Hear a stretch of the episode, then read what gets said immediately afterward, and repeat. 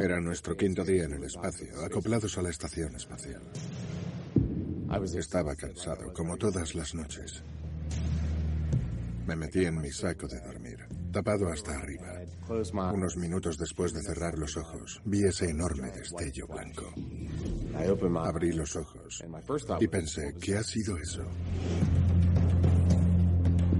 Hasta después de unos días de aquel suceso no empecé a notar que me sangraba la cara. Hacía esto y se me quedaba la sangre en el dedo. Hay informes de experiencias imprevistas desde que empezamos a mandar al espacio a los primeros astronautas. El problema está limitado a una zona muy específica. Y no solo afecta a los astronautas, también provoca fallos de funcionamiento en los satélites. No está claro, pero la última vez que hubo comunicación con el satélite fue en esta zona. Hasta que fui al espacio, no entendí la importancia de este lugar. Aquí se ven las diferentes irregularidades. Cada día se aprecian seis o siete picos como este. Algunos científicos piensan que los efectos a largo plazo de esta zona de peligro pueden ser más graves de lo imaginado. En la Tierra podría provocar la rotura de la capa de ozono. Nuestras especies han evolucionado bajo esa capa protectora. Sería muy dañino que esa capa desapareciera. Afectaría a la supervivencia de muchas especies. Se llama la anomalía del Atlántico Sur y no solo puede cambiar nuestra forma de vida, sino también nuestra forma de evolucionar. La modificación genética puede ser una de las pocas formas eficientes para proteger nuestra especie y asegurar nuestra supervivencia.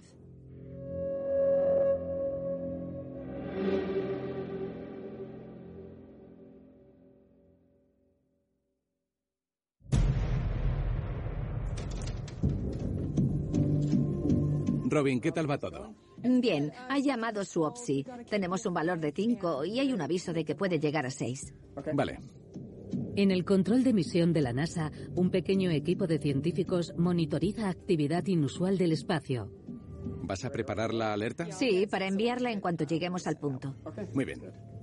Este equipo trabaja 24 horas al día en una compleja misión para proteger a los astronautas del peligroso entorno espacial. Y algunos lo han experimentado en persona. Ok, Zambo, parece que el tiempo de esta noche va a ser bueno. El vehículo está en perfecto estado y ha llegado el momento de despegar. Cinco, preparado para el arranque. Dos, uno. Ignición y despegue del transbordador Endeavour. El último equipo de la estación espacial que nos ofrecerá una ventana de nuestro patio trasero celestial. Despegamos de madrugada, a eso de las 4, una mañana muy fría de febrero en Florida, en 2010. Esta era la primera misión en el espacio para el anteriormente piloto de cazas Terry Burns. Una de las experiencias más especiales de mi vida fue ver la Tierra por primera vez. Como despegamos de noche, pude ver durante unos segundos toda la costa este de Estados Unidos. Me dejó sin palabras. No estaba preparado para ese impacto emocional. Terry fue uno de los seis astronautas en una misión de 14 días para terminar de construir la Estación Espacial Internacional. Era nuestro quinto día en el espacio. Estábamos acoplados a la estación espacial. Nuestra altura era de unos 400 kilómetros sobre la superficie de la Tierra. Era un día normal. Habría sido un día normal para alguien entrenado para trabajar a cientos de kilómetros de altura. Pero lo que sucedió después cambió la vida de Terry para siempre. Estaba cansado, como todas las noches. Me preparé para dormir. Me metí en mi saco de dormir tapado hasta arriba. Unos minutos después de cerrar los ojos, vi ese enorme destello blanco. Abrí los ojos y pensé, ¿qué ha sido eso? Los ordenadores estaban bien, no había problemas a bordo. Ninguno de mis compañeros de tripulación se había despertado y no podía decirles, ¿eh? ¿Habéis visto eso? Solo lo vi yo. Hasta después de unos días de aquel suceso no empecé a notar que me sangraba la cara. Hacía así se me quedaba la sangre en el dedo. Hay muchos misterios en el espacio.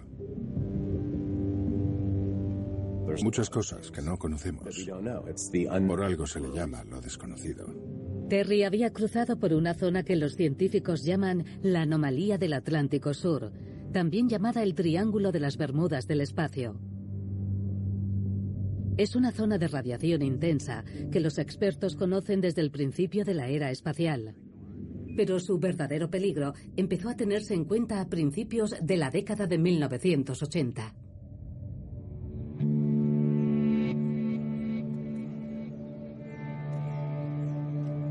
Aquí, en Surrey, Inglaterra, un pequeño equipo de estudiantes universitarios sueñan con incorporarse a la carrera espacial.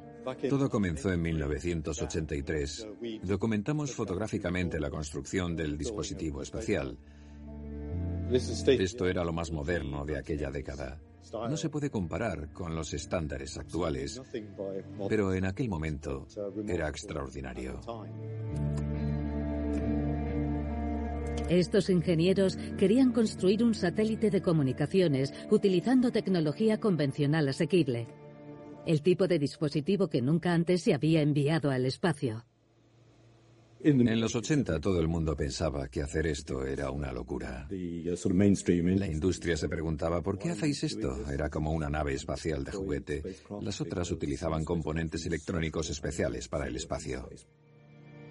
La mayoría de los satélites de la época estaban construidos para soportar grandes dosis de radiación. En aquella década todavía estábamos en plena Guerra Fría. Así que muchos de nuestros satélites más importantes estaban diseñados para sobrevivir a una guerra nuclear.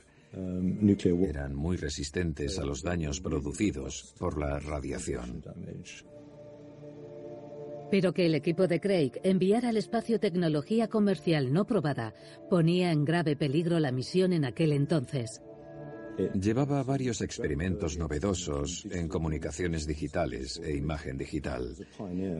De hecho, eran técnicas pioneras. Estábamos enviando al espacio la tecnología más puntera, similar a los ordenadores personales de la época. Unos dispositivos que no se habían probado en el espacio. Así que parte del trabajo era comprobar cómo iba a funcionar. Nadie en el equipo sabía cómo reaccionaría esta tecnología al ser puesta en órbita. Pero el experimento intrigaba tanto a la NASA que lanzaron el satélite gratis, con la única condición de que estuviera preparado en solo seis meses. Diseñar y construir un satélite en tan poco tiempo es todo un récord. Normalmente se tardan años en hacer algo así. Pero el equipo lo hizo con una extraordinaria rapidez. Tenemos ignición y despegue.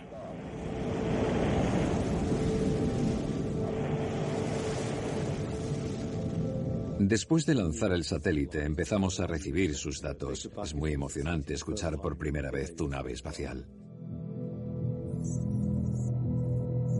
Para mantener funcionando estos procesadores tan sensibles, el equipo instaló software para arreglar cualquier problema de memoria. Teníamos sistemas de detección y corrección de errores. Así que si surgía cualquier error en el ordenador causado por la radiación, lo detectarían y corregirían automáticamente. En ese momento nos dimos cuenta de que teníamos un instrumento excepcional. Cada mensaje de error grababa la posición exacta del satélite en el momento del fallo. Los chips que enviamos eran tan sensibles a la radiación que nos encontramos con una gran cantidad de errores. Empecé a situar en un mapa los puntos en los que ocurrían esos errores y eso me permitió ver los errores desde la perspectiva de un mapa. Se podía ver de una forma muy concreta lo que estaba sucediendo. Y para mi sorpresa, encontramos una disparatada cantidad de errores sobre la costa de Brasil, en una región del Atlántico Sur. Todos los días, cada vez que pasábamos por esa zona, surgían errores. Aunque no fue intencionado, Craig contribuyó a crear el mapa más preciso hasta la fecha de la anomalía del Atlántico Sur. Una información muy valiosa sobre una zona del espacio que los científicos saben ahora con certeza que afecta a los sistemas electrónicos actuales. A partir de ese momento, todo lo que atraviese este punto crítico de radiación tendrá que ser capaz de resistirla.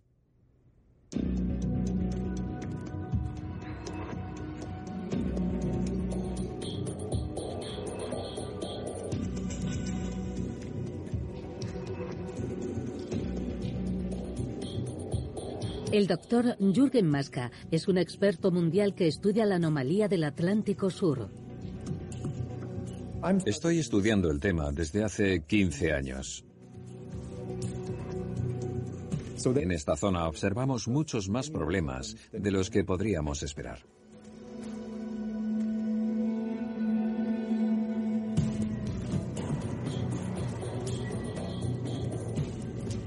Tras descubrir lo peligrosa que puede ser esta anomalía para los componentes electrónicos modernos, las grandes agencias espaciales de todo el mundo empezaron a tenerlo en cuenta. Sobre todo porque cada vez se ponen en órbita instrumentos más caros y complejos.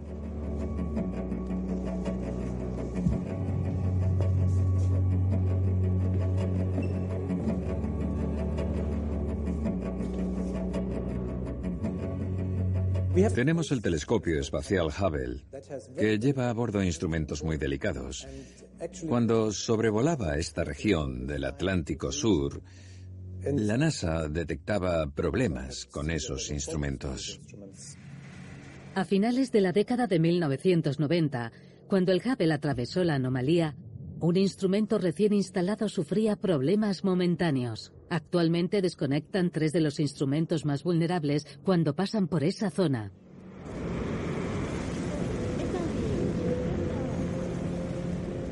Y recientemente, hace unos dos años, llegó el Itomi.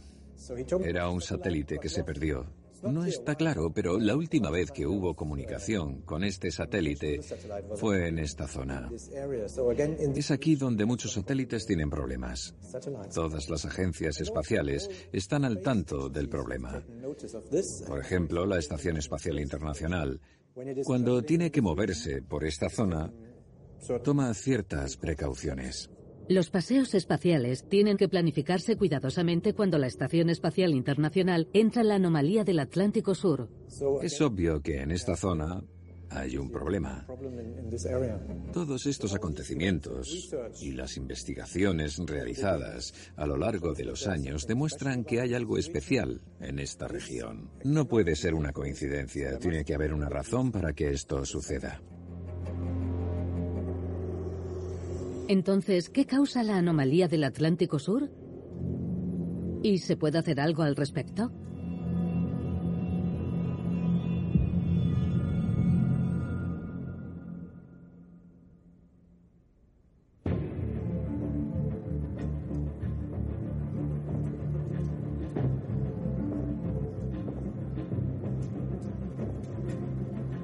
Aquí, en Boulder, Colorado, un equipo altamente especializado sigue de cerca este peligroso lugar del espacio. La capacidad de entender el entorno espacial y anticiparse a lo que va a suceder es un tema crucial para nuestra tecnológicamente avanzada sociedad. La radiación por encima de la Tierra está generada por la actividad cambiante del Sol. Estamos empezando a ver lo que hace el Sol. Y eso nos dará algunas indicaciones sobre cómo afecta al entorno espacial que rodea la Tierra en los próximos minutos, horas y días. Dan y su equipo buscan llamaradas solares, partículas de radiación enormemente cargadas que libera el Sol y llegan hasta la Tierra. Las partículas energéticas del Sol pueden compararse a pequeñas pero potentes balas generadas por la energía que tiene el Sol. Si estas balas tan potentes impactan contra una nave espacial, pueden causar daños en sus componentes electrónicos. Pero la Tierra está muy bien protegida contra estas balas solares gracias a su extraordinario campo magnético. Tenemos sobre nosotros un paraguas maravilloso. El campo magnético terrestre nos protege de la potente energía del Sol. Esta fuerza magnética protege a la Tierra de dos formas. Refleja algunas de las partículas peligrosas hacia el espacio exterior y también atrapa parte de la radiación, manteniéndola en una capa tan solo a unos cientos de kilómetros sobre la superficie terrestre. De esta forma, el campo magnético terrestre evita que la radiación se acerque demasiado a la Tierra. Pero también sirve como trampa para que las partículas se queden en ese campo durante largos periodos de tiempo. Por debajo de esta peligrosa manta de radiación atrapada, la Estación Espacial Internacional y muchos de nuestros satélites más importantes vuelan en lo que llamamos órbita terrestre baja. Pero esta zona segura no siempre proporciona la protección que esperan los científicos.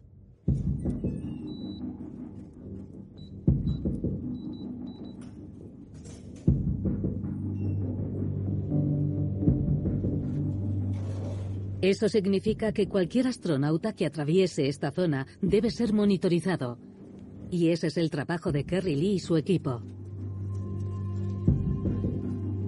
Estamos en la sala polivalente de soporte, situada en el control de misión del Centro Espacial Johnson. Nuestro objetivo es mantener a los astronautas a salvo de la radiación del espacio.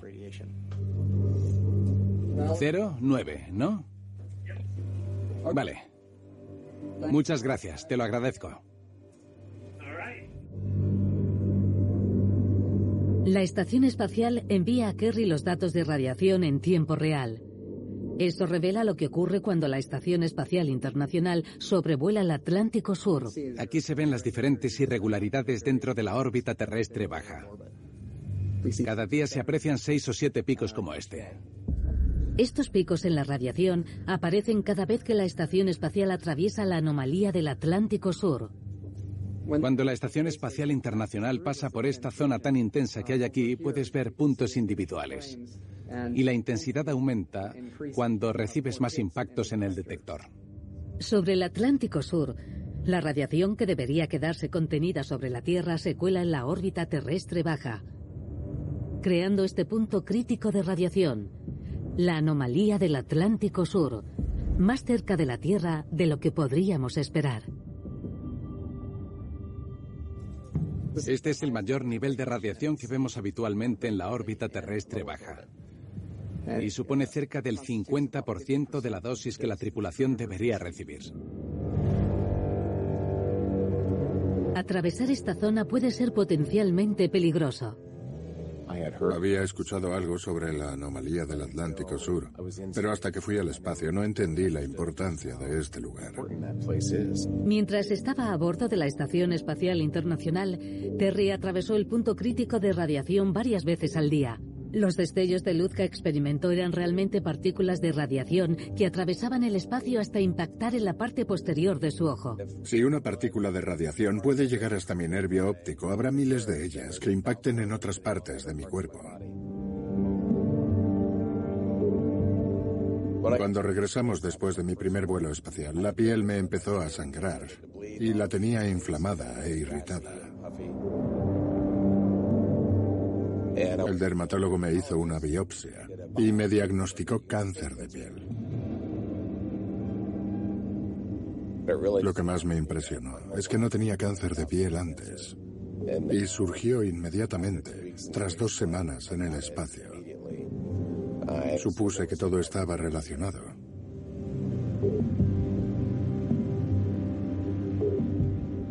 Desde el comienzo de la era espacial, incluso antes de que los humanos volaran por primera vez al espacio, los científicos sabían que la radiación sería un problema. Lo sabemos desde el principio, por eso los planificadores de las misiones sitúan nuestras órbitas por debajo de esa radiación, al menos un poco. No es una protección perfecta, pero ayuda.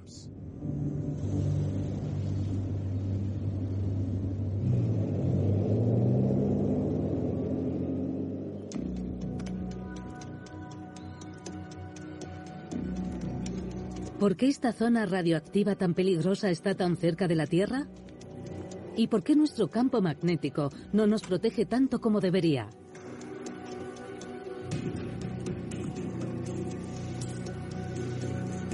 Para entender esto con más detalle, Jürgen quiso medir la fuerza del campo magnético directamente en la anomalía. Hace unos años emprendió un traicionero viaje de dos semanas por el Océano Atlántico hasta Tristán de Acuña, la isla habitada más remota del mundo. Y construyó un emblemático observatorio en el centro de la anomalía. El motivo de venir aquí fue la anomalía del Atlántico Sur. Queremos medir cómo evoluciona. Y lo que descubrió Jürgen fue sorprendente. Empezamos con el observatorio a finales de 2009 y tenemos todos los datos desde entonces. Podemos ver que la fuerza del campo magnético se debilita constantemente.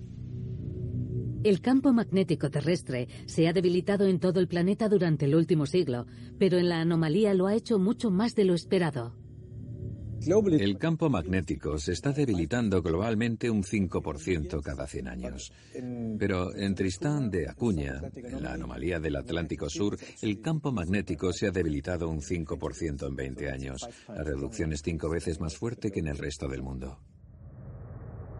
Las razones exactas de la debilidad que tiene en esta zona no están demostradas, pero esta brecha en el escudo, este punto débil en el Atlántico Sur, permite que la radiación atrapada descienda más cerca de la Tierra. Y lo que resulta aún más inquietante, esta zona de peligro se mueve y aumenta. Así que la situación es preocupante. Sabemos por los últimos años que la anomalía está creciendo y podemos verlo aquí. Comparando solo tres años entre 2016 y 2019, se aprecia que la anomalía está creciendo. Es lo que esperamos que siga ocurriendo en el futuro. Pensamos que la anomalía crecerá, se extenderá hacia el oeste y potencialmente hacia el este. Es muy preocupante, y puesto que el campo magnético se está debilitando aquí a más velocidad que en cualquier otro lugar, está entrando más radiación en la órbita terrestre baja. La anomalía sigue creciendo y extendiéndose por todo el planeta, y va en dirección al sur de África. Esta situación del Atlántico Sur implica que los satélites se quedan fuera del escudo durante sus órbitas y atraviesan una zona de radiación más intensa. Los ingenieros y las agencias espaciales tendrán que hacer frente al problema. No se puede hacer nada para impedir que esta zona de radiación siga creciendo.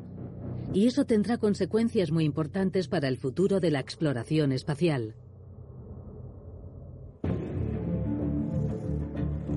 Los ingenieros de todo el mundo tendrán que encontrar una respuesta.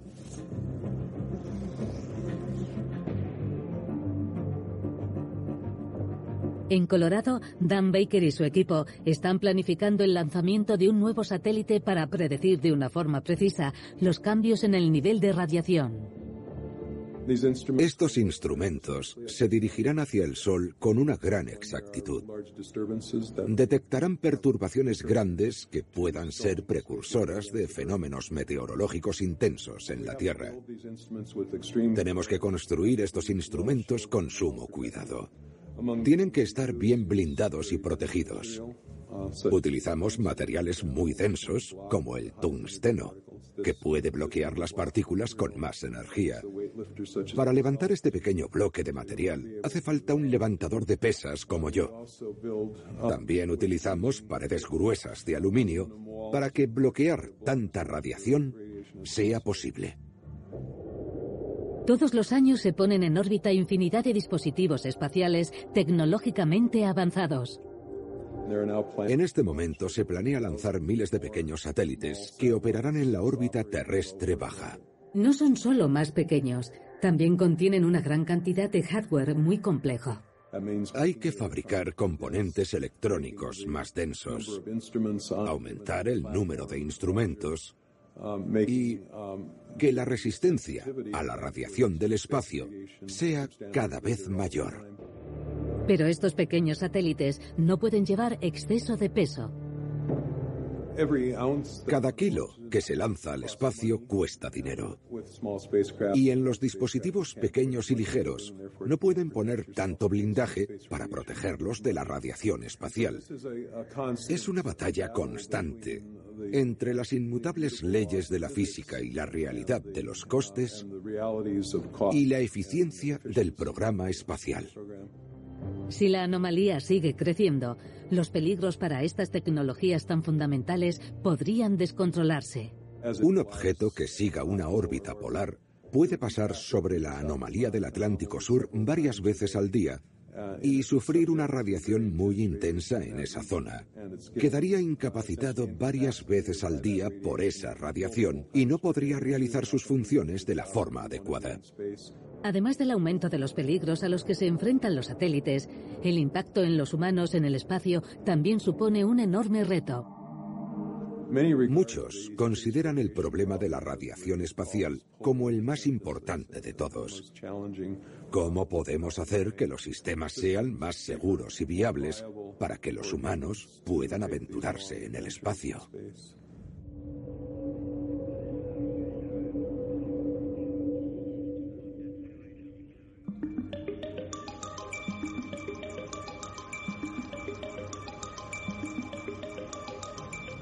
Desde pequeño, mi sueño era ser astronauta.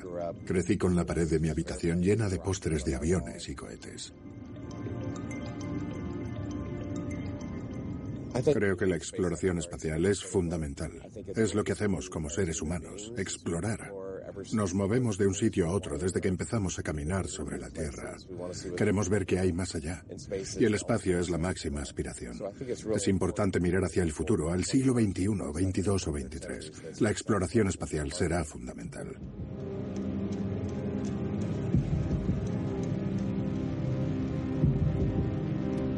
El restaurante italiano French's está muy cerca del control de misión de la NASA en Houston. French's lleva varias décadas siendo un lugar muy popular para los astronautas.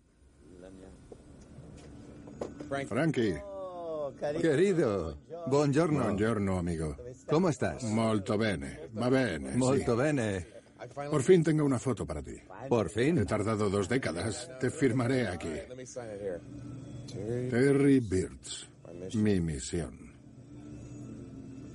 Es muy complicado. Qué bien estás ahí. Fíjate. Mejor que todos los demás. Para Terry es un lugar lleno de nostalgia.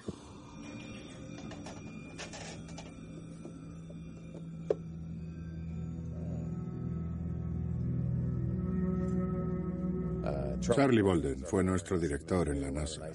El tipo más agradable que te puedas encontrar. Franklin Chang Díaz, una de las personas más inteligentes del planeta. Es físico nuclear y se hizo astronauta. Viajó unas siete veces al espacio. Esos son muchos viajes en el transbordador espacial. Cada una de estas fotos representa el impacto de la radiación espacial. Todas estas personas han estado en el espacio y han sido irradiadas en formas que no suceden aquí en la Tierra. Y hay un límite en lo que se puede hacer para evitar muchos de esos peligros. Si vas al espacio, puedes y debes entrenarte tanto como sea posible y estar tan preparado como puedas. Pero a la hora de la verdad vas a adentrarte en lo desconocido. Hay un elemento de incertidumbre y un elemento de suerte. El último problema que hayas tenido ya no te preocupa, solo te preocupa el que no hayas tenido todavía. Pero nuestro deseo por los viajes espaciales aumenta día tras día y los problemas continuarán en el futuro. A corto plazo, vamos a ver en esta pared fotos de turistas espaciales.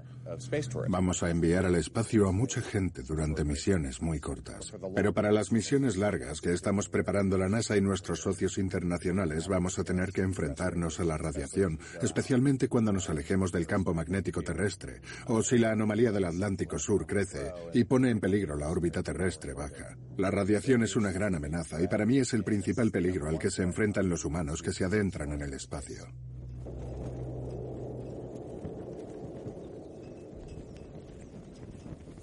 Muy cerca de Frenchis, la doctora Sarana Patel recrea estos entornos de radiación espacial nociva en este laboratorio de la NASA. Y puede ver exactamente el impacto que tiene la radiación en el cuerpo humano.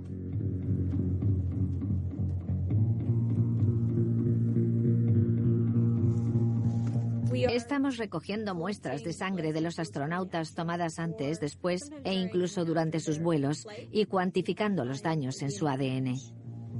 Los daños causados por una sola partícula de radiación pueden ser letales para las células del cuerpo. Tiene la potencia y la velocidad necesarias para llegar directamente hasta el ADN. Cuando una partícula impacta contra nuestro ADN, puede dividir los cromosomas y cambiar su estructura. Si recibes un impacto en el ADN, el cuerpo puede repararlo bien o puede repararlo mal. Nuestro cuerpo repara los daños en el ADN, pero cuando el impacto es fuerte, el mecanismo de reparación puede fallar, y este es el proceso que más interesa a Sarana. Hemos escogido tres colores diferentes, rojo, verde y amarillo, para resaltar tres cromosomas diferentes. Aquí se puede ver uno verde que se ha reparado mal utilizando el rojo.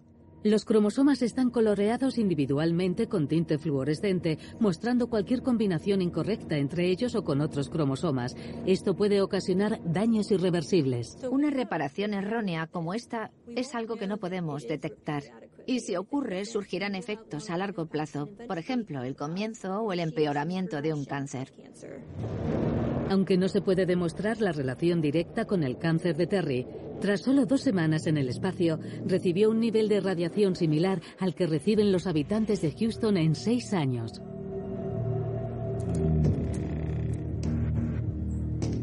Según crece la anomalía del Atlántico Sur, lo hace la radiación que reciben los astronautas. Con la ingeniería todavía a la espera de solucionar el problema, ¿podría la biología proporcionar la clave para mantenerlos a salvo? Mi propuesta puede parecer demasiado futurista, pero esta tecnología puede ayudar a los seres humanos en los viajes espaciales y también aquí, en la Tierra. Para la doctora Lisa Nip, si queremos hacer frente al reto de los futuros viajes espaciales, debemos revolucionar los fundamentos de nuestra forma de pensar en ellos. Estoy en una montaña y he subido a una gran altura. Y una pequeña criatura como yo experimentará rápidamente síntomas de hipoxia, dificultad para respirar y aceleración del ritmo cardíaco. Pero resulta curioso que algunos humanos se hayan adaptado a este entorno de gran altitud. Los humanos de todo el mundo se han ido adaptando a entornos adversos y estas adaptaciones son transmitidas de generación en generación. Muchas personas que han vivido a gran altura durante mucho tiempo han heredado cambios genéticos que les han permitido sobrevivir sin enfermedades. Pero el problema con la evolución es que hacen falta muchas generaciones para que sea efectiva y en este caso no tenemos tanto tiempo para que se produzcan estos cambios. Como los humanos hemos evolucionado en un entorno protegido, con una atmósfera capaz de repeler la mayoría de la radiación solar y los rayos cósmicos del espacio, nunca hemos necesitado evolucionar para protegernos de esa radiación espacial que están recibiendo los astronautas. El trabajo de Lisa se basa en estudiar animales que viven en entornos extremos de la Tierra para ver cómo se han adaptado y evolucionado. Hay muchas zonas en la Tierra donde los humanos no podrían sobrevivir. Pero hay especies que pueden tolerar esas condiciones de vida tan duras. A esos organismos los llamamos extremófilos. Estas criaturas microscópicas han evolucionado para sobrevivir en los entornos más extremos que pudiéramos imaginar. Y estudiando estos extremófilos para entender cómo sobreviven en estas condiciones tan duras, podremos aprender nuevas formas de protegernos a nosotros mismos en el futuro. Lisa piensa que uno de estos extremófilos, llamado Deinococcus radiodurans, podría tener un papel fundamental en el futuro de los viajes espaciales. Aquí tengo unas hileras de Deinococcus radiodurans. Su interés radica en que las proteínas de su superficie celular se unen a un compuesto pigmentado de naranja capaz de proporcionar algunas propiedades antioxidantes. Cuando esta especie es bombardeada con radiación y se produce la rotura de su ADN, es capaz de utilizar estas propiedades antioxidantes para reparar cualquier desperfecto de una forma rápida y limpia. El ambicioso plan de Lisa es encontrar los genes responsables de este mecanismo de reparación rápida e incorporarlo en el ADN humano. Al incorporar esta capacidad única en las células del cuerpo de los astronautas, serían capaces de reparar su ADN, consiguiendo inmunidad ante el posible cáncer provocado por la radiación en el espacio. Si los humanos fueran capaces de perfeccionar la habilidad para modificar los genes, podríamos reducir el coste de construcción de los elementos físicos de los viajes espaciales, como los escudos de protección de las naves. Y si fuéramos capaces de tener esta protección dentro de nosotros mismos, podríamos avanzar más rápidamente para preparar los viajes espaciales del futuro. Quizá falten siglos para que la manipulación genética nos permita realizar viajes espaciales. Y es posible que nunca suceda. Pero los problemas que está causando la anomalía del Atlántico Sur no afectan únicamente a los astronautas actuales y futuros. Algunos científicos piensan que el problema puede llegar a afectar al futuro de la humanidad en la Tierra.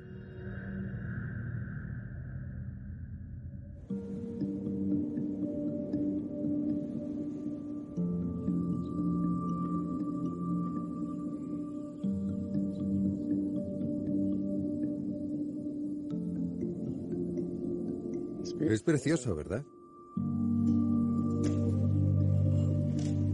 Estos científicos piensan que la anomalía del Atlántico Sur puede ser una señal de algo mucho más profundo, algo que podría afectar a nuestro futuro a largo plazo en la Tierra.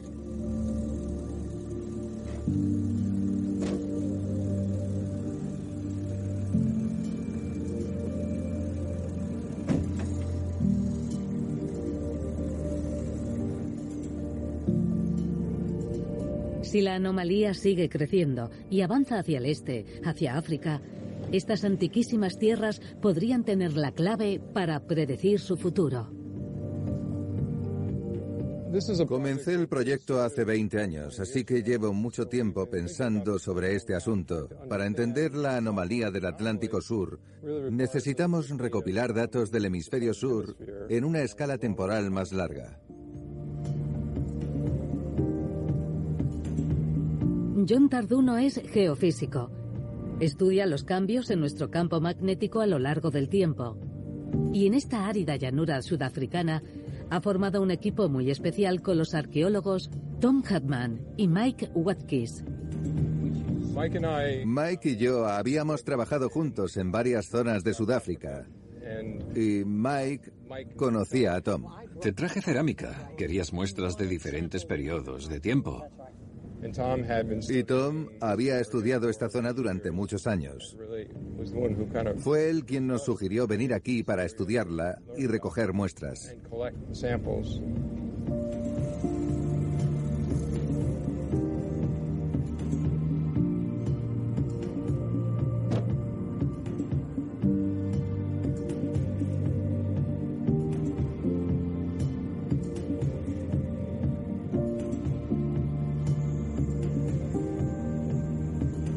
Entender el campo magnético terrestre necesitamos analizar el punto donde se crea. En el centro de la Tierra hay un núcleo metálico sólido. Este núcleo está rodeado por un núcleo externo de hierro líquido. Y es el movimiento de este hierro líquido lo que genera el campo magnético a nuestro alrededor. Como el núcleo externo es fluido, puede causar cambios impredecibles en la intensidad del campo magnético.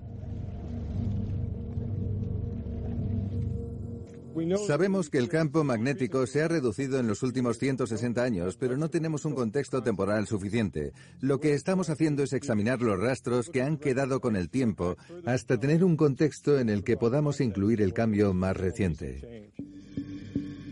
John piensa que algo puede estar pasando en el núcleo terrestre debajo de África, provocando estos cambios rápidos en la fuerza del campo y el crecimiento de la anomalía del Atlántico Sur. Lo que estamos viendo en este momento es que la velocidad de debilitamiento es alarmante. Ya, no, eso es, eso es. Vale. Nos está dando pistas de que en el núcleo sucede algo que provoca esta disminución. Pero para demostrarlo, John está buscando ciertos tipos de rocas antiguas con información sobre el campo magnético terrestre a lo largo del tiempo. Estos materiales contienen minerales magnéticos, en especial uno llamado magnetita. Lo que John quiere encontrar son artefactos que hayan atravesado un proceso específico. Tienen que haberse calentado a más de 580 grados y después haberse enfriado rápidamente. Este proceso fija la fuerza del campo magnético en un momento y lugar concretos.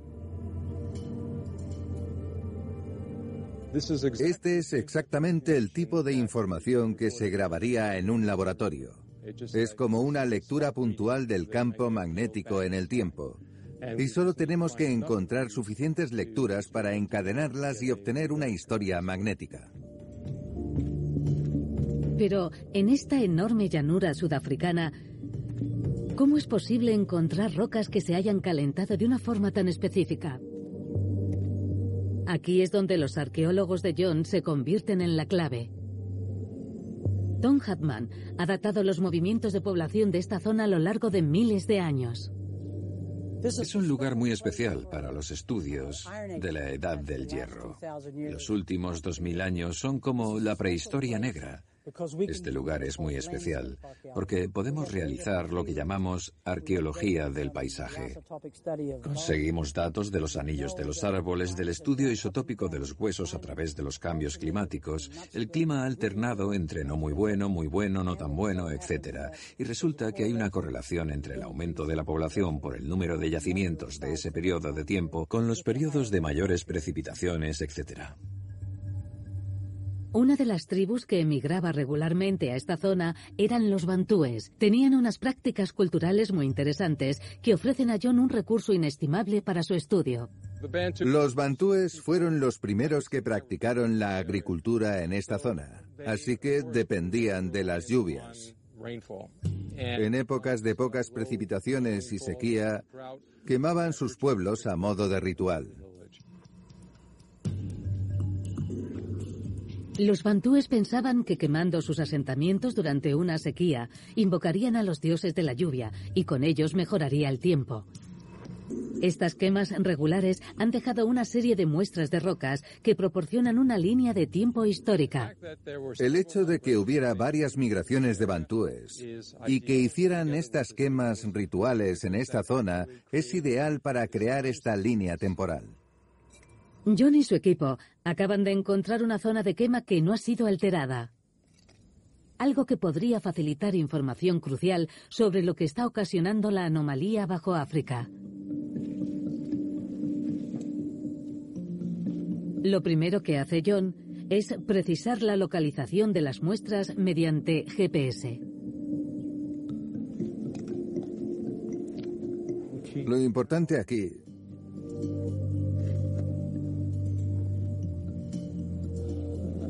Este sitio es bueno.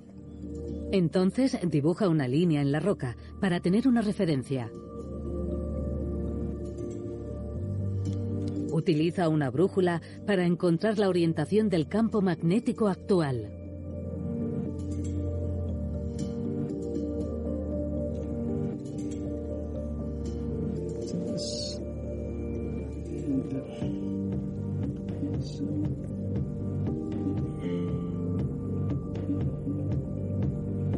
Después lleva la muestra a su laboratorio para analizar el historial de la fuerza de su campo magnético. Sus resultados sugieren que el drástico debilitamiento actual del campo magnético sobre el Atlántico no es un hecho puntual. Hemos encontrado que la intensidad del campo magnético ha bajado en el pasado en esta área. En concreto, en el intervalo entre 1250 y 1350, el campo bajó muy rápidamente. más rápidamente de lo que lo está haciendo actualmente. Así que basándonos en estos datos, empezamos a pensar que la anomalía del Atlántico Sur puede ser una circunstancia recurrente. Con las constantes caídas en esta zona, John piensa que hay algo en el núcleo terrestre bajo África que está provocando los cambios actuales en el campo magnético. El manto del núcleo situado bajo África es inusual. Inusualmente denso e inusualmente caliente. Está provocando cambios en el flujo por debajo de África y es lo que provoca este fenómeno. John piensa que la geología tan inusual del manto bajo África, justo por encima del núcleo externo, está causando extraños movimientos de hierro fundido. Movimientos que provocan las caídas recurrentes en la fuerza del campo magnético. Quizás sea también el origen de la anomalía. Si John está en lo cierto, el crecimiento de la anomalía y el rápido debilitamiento actual del campo podría ser una señal de cambios mucho más drásticos. Algo que tendría un importante impacto sobre todos nosotros en la Tierra. Si la anomalía del Atlántico Sur se agrava y se extiende, los efectos serían más profundos y afectarían a todo el planeta. Si se hace demasiado grande, podría afectar al campo magnético terrestre y provocar una inversión magnética. El cambio de los polos es algo que ya ha ocurrido anteriormente, y no solo una vez. Sabemos que en los últimos 80 millones de años se han sucedido cientos de inversiones magnéticas. Están perfectamente documentadas en los registros magnéticos geológicos. Así que sabemos que va a ocurrir una inversión magnética. Lo difícil es predecir exactamente cuándo ocurrirá. La última inversión ocurrió hace 780.000 años. Pero puede producirse cada 300.000 años. Que vuelva a ocurrir es solo cuestión de tiempo. Durante una inversión magnética, la intensidad del campo disminuye hasta niveles muy bajos. Podría ser solo el 10 o el 20% de la intensidad del campo magnético actual. Con este campo magnético tan débil, la protección contra la radiación en el espacio sería solo el principio del problema. Esta menor protección magnética permitiría que las partículas cargadas llegaran hasta la atmósfera y provocarían cambios químicos, como la creación de compuestos de óxido de nitrógeno que pueden descomponer el ozono. La capa de ozono es una delgada capa de nuestra atmósfera que nos protege de los rayos ultravioleta de la radiación solar. Una reducción de esa capa nos haría muy vulnerables. Si penetra más radiación, aumentarían los casos de cáncer de piel en las personas que viven bajo estos agujeros. Si nos dirigimos hacia una inversión magnética, empezaremos a ver efectos globales más allá de los efectos que vemos ahora, que están limitados a lo que vemos en el espacio en la anomalía del Atlántico Sur. Si nos estamos acercando a esa inversión y a una menor intensidad del campo magnético en el futuro, la protección de la Tierra será mucho menor y el impacto afectaría a todo el planeta.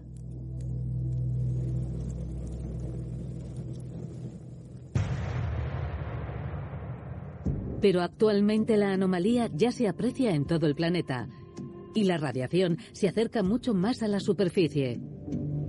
Y como parece que el futuro del espacio se encamina hacia la saturación, esta zona provocará más problemas. No cabe duda del papel fundamental que tendrá el espacio en nuestras vidas. Puede haber muchas sorpresas y muchos cambios. Y creo que cada vez se desarrollará más actividad humana en el espacio. Para seguir recorriendo este camino, la lucha para solucionar el problema de la radiación espacial es más importante que nunca. El mayor problema al que nos tendremos que enfrentar si queremos llegar algún día a Marte es la radiación. La pérdida de hueso y de masa muscular ya se ha solucionado. En la estación espacial han solucionado ese problema, pero no el de la radiación. Si llega el momento en que los seres humanos tengamos que soportar dosis mucho mayores de radiación en la Tierra o en el espacio, es posible que la modificación genética sea una de las pocas soluciones eficaces y eficientes de proteger nuestra especie y asegurar nuestra supervivencia. Para prepararnos para este futuro desconocido, los científicos tendrán que seguir supervisando los cambios de la anomalía del Atlántico Sur, el Triángulo de las Bermudas del Espacio.